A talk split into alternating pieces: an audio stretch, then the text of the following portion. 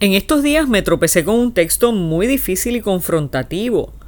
Jesús me manda a que me saque los ojos, me corte las manos, la lengua, los pies. Sí, así de fuerte. Es más, así de absurdo y bárbaro. Es una orden. Caramba, a nadie en el siglo XXI se le ocurre pensar que eso pueda ser posible.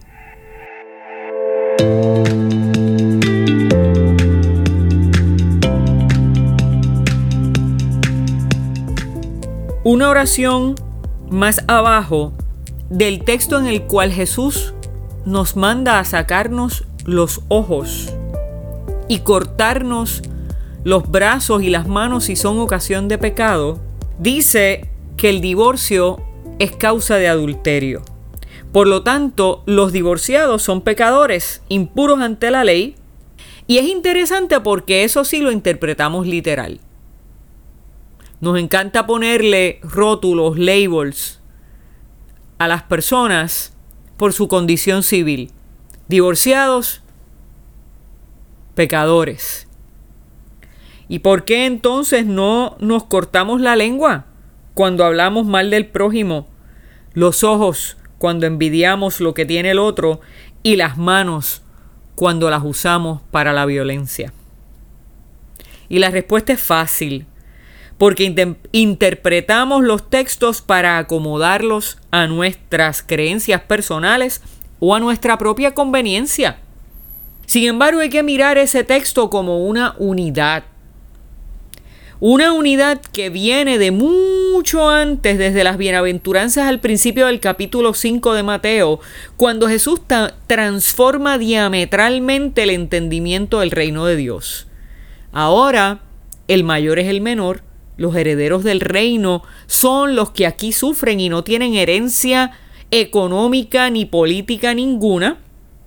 Los pobres, los sedientos de justicia, los que lloran sin consuelo porque han sido apartados de Dios por la religión u oprimidos por los gobiernos. Y es con ese lente que tenemos que leer este texto. El que mira a una mujer casada deseándola ya ha sido adúltero con ella en su interior. Si tu ojo derecho te hace caer, sácatelo y tíralo.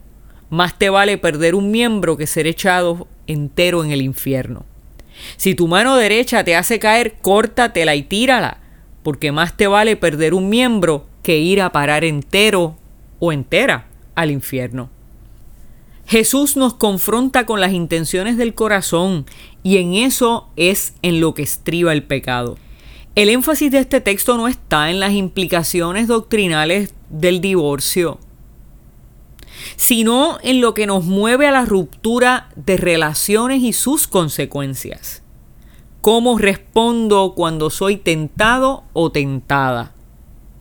Jesús nos invita a arrancar lo que nos conduce al pecado, sea lo que sea y cueste lo que cueste.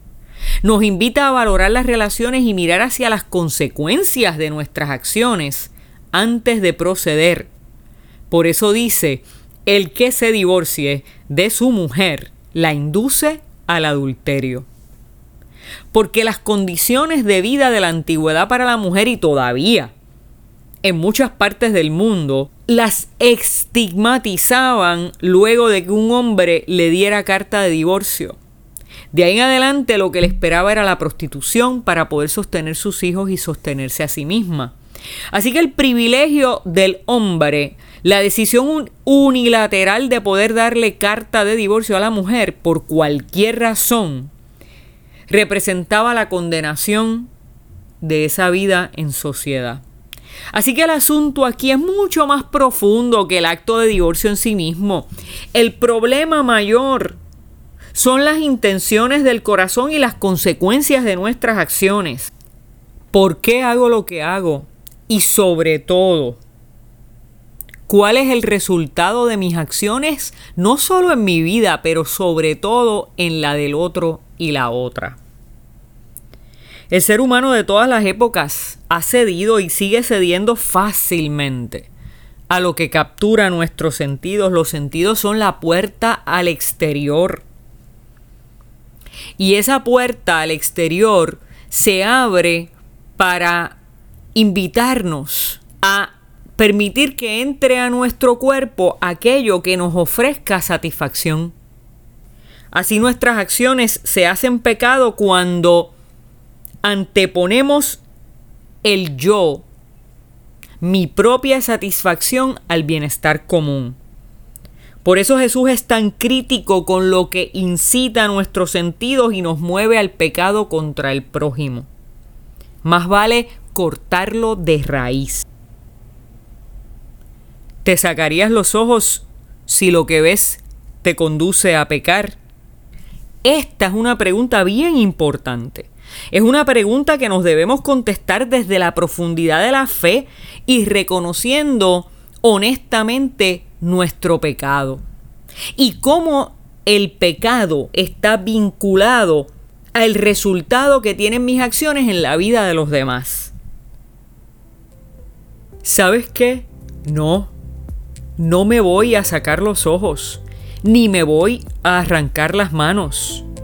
Pero tengo que arrancar de mi corazón los deseos que me conducen a pecar. Arrancar la envidia, la ira, el discrimen, los prejuicios, el egoísmo, la violencia, la apatía, la indiferencia ante el mal, tengo que privarme de todo lo que me incite a obrar en contra de mi prójimo. Incluso en ocasiones tendré que negarme, negarme o hacerme violencia a mí misma. A veces reconocer, confesar y erradicar esas conductas duele mucho más que sacarte tu propio ojo. Pero queremos conservar los ojos a costa de vivir eternamente separados de Dios. Señor, cuánto nos cuesta mirarnos por dentro e identificar las verdaderas intenciones de nuestro corazón. En estos días de conflictos raciales, violencia y discrimen, te pedimos que sanes nuestros corazones y nos perdones. Nos perdones del pecado de la indiferencia. Nos perdones del pecado del egoísmo. Permite que tu espíritu nos ilumine para nombrar y erradicar de nosotros todo aquello que nos conduce a pecar contra nuestro prójimo. Que así nos ayude Dios.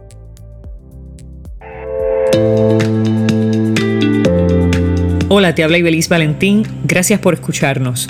Si este mensaje ha sido de bendición a tu vida, compártelo en las redes sociales.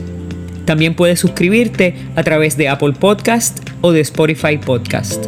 Que Dios te bendiga y hasta la próxima.